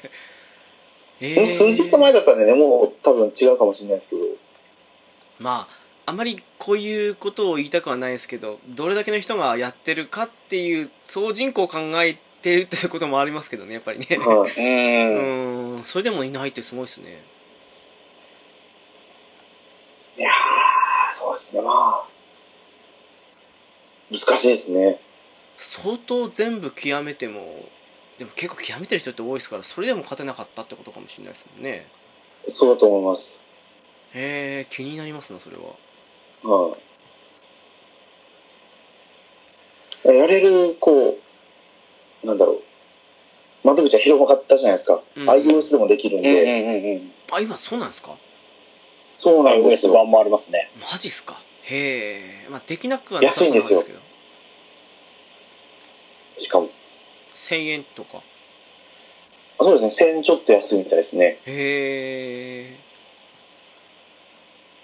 それは以前のビータ版の方なんですかねいや、これも、そのヒーローの野望、今回の。あそうなんですかはい。すごい。なんかそそっちの方が あれみ たいなあマジっすかはうんうんうんうんうんなんかこのままの流れで噂されてる「ドマサガ3」のリメイク来てほしいんですけどねパッパとねい。そうですね。ん。そっちも期待してるって感じですけどそっちの方が期待ですよね。ですかね はい。あとは、ついに佐賀沖を買ってしまったというぐらいですかね。買ったんすね、佐賀系。買いました。優勝。いいですね。ね。当時の気持ちが蘇ってきますね。うん。そうテンション上がると思いテまンすション上がりますよね。はい。いやーそれくらいかよかよ最近のこの近況だと。あ、うんその、オクトパストラベラーを最近やってて、近年まれに見れる良作だなと思ったんですけど、うん、それをもう本当に一回り二回りぐらい超えてきたんで、探すかあるってことですね。あそれ、えーそれ以上だったんだああなるほどまあ、前作やって体制ができてるんだと思いますよ。 あああ。あなるほど そうダンジョンないしとか。うん。そうなんですよね確かにね はいそこが少し物足りなさを感じてしまったというのがありますけど そっかえ浦さんは最近どうだったんですか近況的に言うと近況、そうね。あの、もっぱら今、FGO 熱が、あ あおーえーの、楽し、あのね、正直、もうストーリーは俺、ほぼすっ飛ばしてるんですけど、あそうなんですかもうゲームの内容だけで普通に面白いなと思って、へえおーもうストーリーごめんなさい、もう全然見たいんで全然わかんないです。 ね、今やってるね、夏イベントも全部すっ飛ばしてるんで、あああの、大まかな概要だけわかるんですけど、ああ、コミケ行くんだねって思って、ええええ何出店するんだろうなと思ったら、もういいや、もうそんな、もうストーリーどうでもいいから、もう、早く戦わせろっていう。ええ相当ですねそうあいや、あもうそれぐらいしないともうお落ちてないんですよ、現状。うん。いろんなね、からフレンドになってますけどね、あの戦力見ちゃうとね、もう早く追いつかなきゃってなっちゃまあね強い人は強いですよねスマホゲう。ーもムうね強い強いですから、やっぱり、まあ、ね、スタートしたタイミングも大大いにあるんでしょうけど、うーん確かにねね、 3周年ですからねそう。ひたすら、それやって、で、昨日は昨日で、 秋葉原のゲーセンでいろいろ、いろいろ楽しんで、えそんぐらいかな。そう、で、ビータで、もうな、もう、今まだずっと悩んでるんですけど、もうなんか一本なんか、あいいゲーム、ちょっと買わ、買おうって決めてて、買おうって決めてるっていうかもう、あのーね、1万円ほど購入金はして、買える準備はできてるんですけど、あれ県の町の異邦人買ったんじゃないですかいや、今だ、まだ、まだ悩みます。あそうなんあでれすかもいい、いいゲームだって話は知ってたんで、あれは面白いですよあれ聞いた後に、やっぱね、P さんと話してきて、ああ、もうロボティクスノートもやらなきゃいけないなとか、あー続編来ますからねうんそうやりたい、やりたいのはいっぱいあるんですけど、今もう超迷ってて。あれ今確か最高90%オフのセール来てましたよねはいはいはいはそこでなんか買ったりとかいうい。一応見たんですけど、うんうん、そんなにセール対象のはあんまりあああれあれですね刺さらなかったなっていうのがそれもねで今いろいろね挙げられたいろんな人に聞いていろんな人がおすすめしてくれた発見を見ながらどうしようどうしようってずーっと今も悩んでますうんいっそ PSP とかどうなんですかあああの PSP のグローダンサー4のあれはとてもおすすめしたいところなんですけど ねあ、そうですね。そうそれもね気になってるしあの「千の奇跡」シリーズのあのあの辺のくだりああ、あれも気になってはいるんですもうちょっとで4出ますからね最終章そうどうしよっかなと思って千の奇跡30時間ぐらいですかねほうほうほうほうあのサブミッションほどほどでストーリー重視でいってほうぐらいかなっていううんいや、もういっぱいあるじゃないですか。千の奇跡言うても、いくつか、何作品か。千の奇跡はビータだとワンツーだけかなっていうああ、どうなんですかあのゼロの奇跡と青の奇跡はなんだろう同じ世界観なんですけど主人公がせのなんだろう所属してる勢力が違うんですよはいはいはいはい。だからまあ省いてもいいかなっていうああ、などるほどなるほだからなんだろうあの空の奇跡とゼロの奇跡と千の奇跡でそれぞれ所属してる軍軍というか国かなもう違えば主人公も仲間も違うっていう感じなんで一応知らなくてもできるかなっていうとこはど。ほうほうあほりうますよほ、うん、ただ「千の奇跡」が3は PS4 だけだったと思うし4もその路線だからビータでやる場合には2で止まっちゃうかなっていうとこはありますけどもう。うんうんうんうん。一応他の奇跡シリーズは全部ビータでできるんですけどはいはいはいはい。うんなるほどかなっていうねだね、今ね、本当にずっと、ちょいちょい、プレステのストアを覗きながらね、どうしよっかなって、ずっと。まあねあーでもあれっすよあのね某北の勇者がめちゃくちゃハマってパッとせ終わらせたぐらいには「空の奇跡」の一作目は面白かったですよおー、やってるんですね、あの子。貸したんですよはいはい。おー。でめちゃくちゃハマって熱あって1作目クリアして2作目やってる時になんかは途中で挟んだのかなでうん中断してからやる気が消えていつものごとくハードこと打った 的なすごいよね、本当100か0だからね、あの子ね。ねえ100か0ですからねドハマりするかもうね、ハードごと売っち売りさばくからどっちかだもんな。怖いんだよね。全部手に入れるか消すかみたいなそう。まあね、うーんすがすがしい性格ではあるとは思うんですけどね。まあね っていう感じもあるんで奇跡シリーズはどっから入ってもまあ面白いかなってのはありますけどもなるほど。 うんなるほどね。どうどれもね、やっぱいろんな人がやってていいゲームだって聞くとね、ようんく、よく見えるってね、やりたいなっていう気持ちになっちゃうんですけど、どうしても。いやほらあのグローダンサー4とかやってくれると猫やんさんと今度いつかやりたいと言って言ってるねグローダン座談会もですからねそう。俺、グローダスは4しか語れないけど、それなりにもそうしたら十分ですよ。 4が一番できんじゃないですかねうんあ、そうなんだ。しかもリメイク版の方は勢力選べますもんねあれねはい。あれは本当まあ素晴個らしいで人すね的には、やっぱ初期が一番好きなんですけど、あ PS2 版のえっ、と、いやん、本当にグローランサーが好きなんですけど、ああ一作目 ですねはい。でも、完成度で言ったらやっぱりもう4が圧倒的ですね。 4圧倒的ですよねへえ。ああ、そうなんだ。もう、5、6は手出さなくてもいいくらい。うんあの特に5はもううんはい。いいんじゃないかなって へえ。 1も長いんで面白いんですけど長いんでそうなんですよ。でも1も PSP でできますからねあれねそうですね。うんうんうん。だからもしやってもいいかな悩んでるんだったら、とりあえずこれ手出してもらいたいですね。そうっすよね2がそっか取りですからねやるやらないは別にして、とりあえず手元に送って去ってはあるな。いやでもね本当ねグローダンサー4は面白かったですよ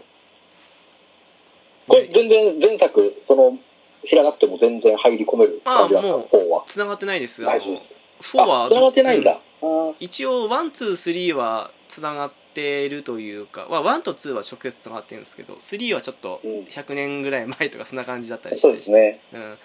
5と6も同じように12みたいな感じでつながってるんですけど4は独立してるんであ、じゃああれだ、スパロボ EX みたいなもんだ。違うな。 違うな。言ってはみたけど、だいぶあれも違うな。うんあのアルファシリーズと単体作品ぐらいの差ですかねああ まあアルファっっていうか Z シリーズでもいいんですけど うんかなかいよ、ちょっと、そろそろ本当に、とりあえず何かを、買ってね、やらなきゃと思いながらね、うんえーね、昨日はね、えー燃えジャスにね、 お熱があったんですけど、ねえすごいっすねあんなものまであるなんてさすが東京恐ろしいなと思いましたもん秋葉原のあそこも結構有名ないろんな名作揃いの、えーゲームいっぱい揃ってますし高田馬場行きはもっともっと濃いゲーム揃ってるんで、 いやー聖地ですよね行ってみたいなと思うんですけどねいやすっごいななんか格ゲーブームの時代にその辺に行ける位置に住んでいるっていうだけがもう本当格ゲー界の時も言いましたけど、うん羨ましいなと思って来てもらえるとねちょっとねこっち来た際には高田馬場と秋葉原のあそこはね行ってみたいないいあそこ行くだけで多分一日終わっちゃうかなぐらい楽しみ ますからやそうなんでしょうねきっとねね、他にも映してないですけど、結構、これ、いやっていうゲーム結構いっぱいありましたから、ああアクション、シューティング、格闘、もろもろ。いいっすねゲーセンの雰囲気でやるっていうのは本当いいっすよねそう猫屋さんゲーセンの思い出とかってあるんですか ゲーセン自体そんなに行かなかったんで、ああなるほどそう近所の駄菓子屋のあー、あのーはいはいネオジオの筐体、大体ありましたよねあそうねんそう大体ありましたよねステークスミナーをね、ひたすら、そうですそうでクリすアするってね。あの時ぐらいですかね、本当にステークスウィナーだけで1時間やってましたからね。 懐かしい。そそうですね駄菓子屋とかでも置いてあったのはすごいっすよねうんうんうんやっぱですね普通の筐体と比べてやっぱ安いんですかね、MVS 筐体って。まあ、数があうるんある分、同じ値段でもお得なのかなっていう。なんか力わかんないですけど入れてたっぽい話は聞きましたけどねその辺駄菓子屋とかでもねおーうんだから大抵ネオジオじゃないですかああネオジオっていうかあのそうですうね。ん、SN 系のものが多いじゃないですかあ置いてあはるいねうん。ね、大抵、メタルスラックは何かしらありますからね。ですね そうですね。 何かしらの作品絶対ありますからね。絶対ありますねそれと KOF と、そうですね98あたりとかねそうです。だから4作品見られるじゃないですか、あれって。もっと入るんですかね、本当は。わかんないですけど。だから、そうすねちょっと幅広い層に狙ってやれたんじゃないですか。サムライスピリッツが月下あたりは入ってたりとかはいはいはいなんかよく見ましたけどねそうですねうんメタルスラックなよくコイン積んでやったなって感じしますけどいやーでも多分ね、時代によってちょっと多分ね、ララインナップ違うと思うんですよ。でしょうね俺の時代は多分あのね、ボーリングのゲームがあったんですよ。ボーリンボーグリングですかうん、あった。タイトル忘れちゃったんですけど、えー、し知らないかもしれないボーリングの SNK のゲームがありまして、あとそれと、キングオブモンスターズ。あキあングオブザ最モンスターズ。最初のだ、はいはいはいは、はマストで入ってたんで。あの怪獣大戦争みたいな感じのそうそうそうそう。はいはいはいあれとボーリングと、あとはまあ、フライングパワーディスクかな、やっぱり。はあはあはあはあ本当の最初のやつだじゃあもうん。そう、多分、一番最初かな、MBS 筐体の。もうそうっすねでもそうだな長期休みになったら大抵ゲーセン行ってましたけどそれでも気がついた時にはもう KOF が絶対入ってるパターンがほとんどでしたね見てないっすわそのボーリングとか多分、うそうですねえだって95年とか6年ぐらいからですよね、そういうふうに増えたのが。ああああ、そうか、そうか。うん懐かしいなあれは家に1個欲しいと思いましたからねこんなにできるのかみたいな感じでうん。いいなあなんか本当に雑学新作出てほしいなっていつも思うんですけどねあれ、2まで出てるんでしたっけええっとワンツーと「燃えろ」ですかねそうか、うん。燃えろ。 3作ですね、 ?3 作か。うんなかなか、ね、今出ればもっといいのになと、俺の作品って多かったですけどね。そうですねううんんどうなんですかね力ある会社だし出してもとは思うんですけどねちょっと冒険的なタイトルもあったりするんですからなかなか難しいのかなうんいや、多分、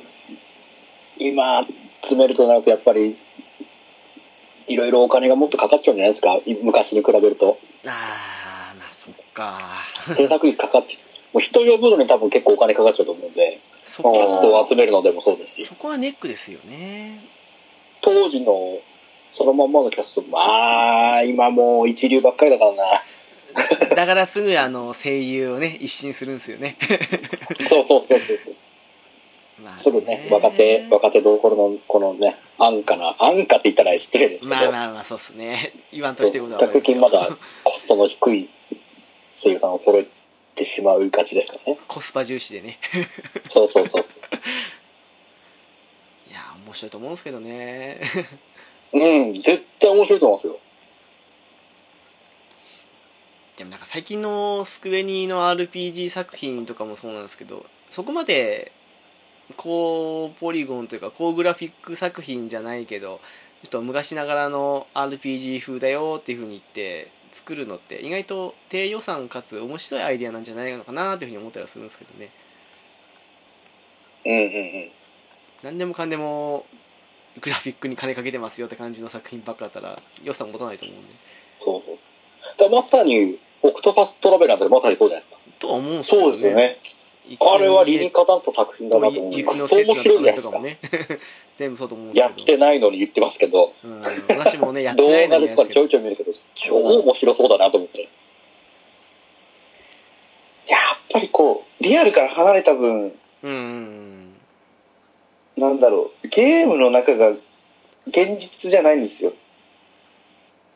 あーなんだろうなんて言えばいいんだろうなはあはあはあはあ昔ながらの本当フなんァだろンう、タジーっていもううか本当にゲームゲームしてるっていうか、そうです、そうです。うん。うん自分はこの世界に行きたいんだ、みたいな。あうーん。ちょっとわかるはななんい。かそのゲームの中で旅をしたいんだっていうのがすごい感じられる作品でしたね。どっかからか妙にペルソナもそうですけどうん。現実とリンクさせることによるなんでしょう面白さというかそういう方面に行った後からあまりファンタジーチックなのってドラクエ FF とかそういう対策以外でなくなってきましたもんねそうなんですようね。んうんうん、確かに。だから現実に近い分、なんだろう、そのゲームの中のキャラクターも現実なんですよね。そうなんですよね少しねううんんいそうだな3メートルジャンプするとかないし、殴られて吹っ飛んで、とか、なんだろう、今はものすごく FF6 を思い浮かべたりししてるんです けうんうんうん。ど、ないじゃない、その非現実的な行動がゲームの中で少なくなってるんですよね。なんか、ね、ノンフィクション、フィクション感があったのに、急にちょっとノンフィクション感寄りのゲームが増えてきて、うんそうですそうで確すかにでね、余計っていうこのフィクションの強いゲームの方が、なんか本当に、なんか偽物感って言ったら変だけど、うんうんやっぱその辺のあれが、ずれが出てくるんでしょうね。なんかすごくねリアル闘神で現実と見まごうばかりのキャラとかいたりするとなおさらそういう非現実感出せないのかもしれないですけどねそうです、そうです。でもまあそういうの多いっすねほんとねいいと思うんですけどね昔ながらのああいう低予算チックだけどシステムとかストーリーで押しますよそうってそういうそのうそうもそう。うんああいうアイディアで、ね、頑張ってます的な感じのゲとは思うんですけどねーム。うん。もうそのせいで私の一番好きなジャンルのシミュレーションが最近どんどん減ってきてるんでああ、確か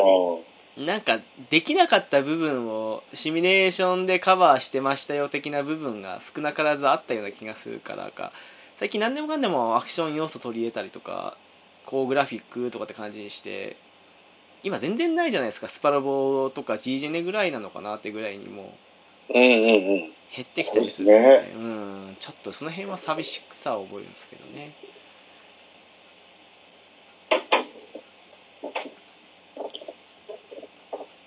最近だとあまり思いつかないんですよね。ファイアーエムブレムももうしばらく出てないし。 23年かな多あ分う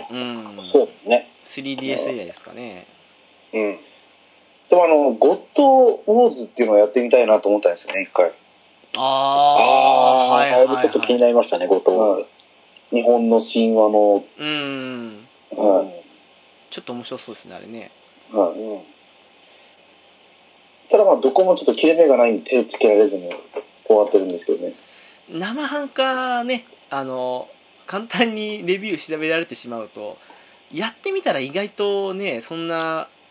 悪い評価気にせずに楽しめるっていうようなもんでも誰かがなんかこう言ってるって見ると妙に目がついてしまって買う気がなくなったりするとこもあったりしますからねありますよ。うんそこがねっていうだからもう今年あんまり冒険してなくてその辺のこれ買ってみよう的な感じでもなくて、はいうん全然ですもん本当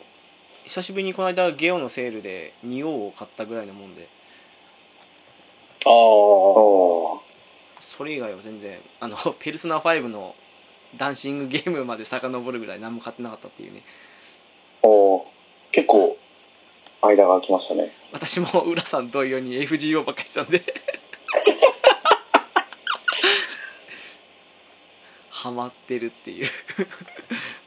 もうほんとねあのフレンドの皆さんに追いつけ追い越せ追い越せないから追いつこうと頑張ってますからね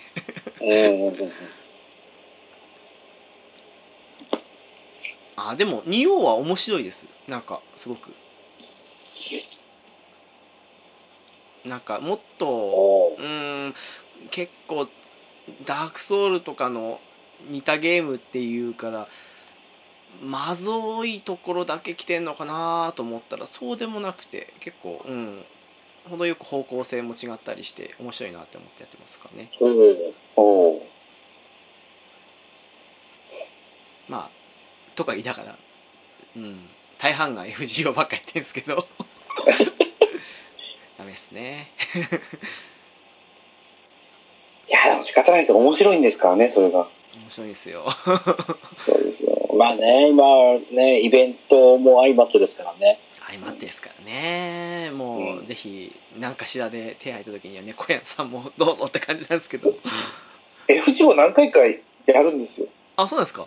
うん最初のチュートリアルを置いてガチャやってやめるっていうのを3回ぐらいやりました。あああれねきついっすよね そうなんですよ。結局なんか1個始めちゃうと、ソシャゲは多くても1.5ぐらいしかできないんで。そこがでかいんすよねうん私もう完全に FFRK 見放したのもあって手が空いたっていうのもあるんですけど、うんうん今だから、探す感にハマっちゃってるんで、断面もだけで本当にいっぱいいっぱいあるんですよね。あそういうのありますねあーねうん、はいそっかちょっと探すかのうんそれはちょっと PS4 版で本当やりたいっすわ年末とか安くなんないかなと思いたいんですけどね、安くなってくれるといいですけどね。うでもんなんか結構そういうちょっとなんだろうリメイク的なというか追加しましたよ的なのってあんまり安くならないイメージあるからそこが少しあれですけどねそうですね。結構今回は両リメイクでなんで、うんうんうんうんですよね逆に最初のビータ版のやつがめちゃくちゃ投げ売りされそうなイメージもありますけ どあれも面白かったんですけどね。うーんなんですよね、まあ、しょまあ、しょうがないか、ビータでしかできない間口が狭かったから、ちょっとそうっすな、うん、ね56万本でしたっけ確かビーダ版ってなんか10万いかなかったような最終的にいったのかなわかんないですけどそんなぐらいの枚数でしたからね売り上げがそんなに伸びなかったみたいですよね。伸びなかったんですよねまあ、まあ、そう、まあ、しょう、まあ、しょうがないね、ビータうーんの需要がそもそももう、だいぶないですからね。あれどうだったんですかね今回のバージョンを最初から出していたんだったら例えばスイッチと PS4 で出しますよってなったらどんだけ売れたんですかねビータ版がなかったとしてどうなんですか結構売れね。るんじゃないですか。 ですかねうんやっぱ、うん、久しぶりの佐賀新作で、PS4 とスイッチでってのってやっぱ間口も広いし、うーん もうほんと宣伝なかったですからねビータ版の時ねほとんどないですよね。ほんとなかったですよねうん。そこまで PR も力入れてなかったから、へえだっもうて好きな人はだけ買えばいいじゃないぐらいの多分、気持ちだったんじゃないですかね。だって「キングダムハーツ」に抜かれるまではね FF の次ぐらいの売り上げ誇ってましたよね多分ねうひどい扱いっすねまあ、なかなか厳しいところがありますね。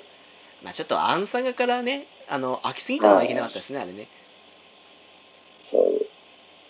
あミンサガかむしろリメイクの方のあそうですね。ん。不思議ですよねミンサガで結構立て直したはずなのに出なかったですからねあれからねいやー、なんなんですかね。構想がやっぱり、うまく練れなかったんですかね。ああなかなか難しいんですかねはい。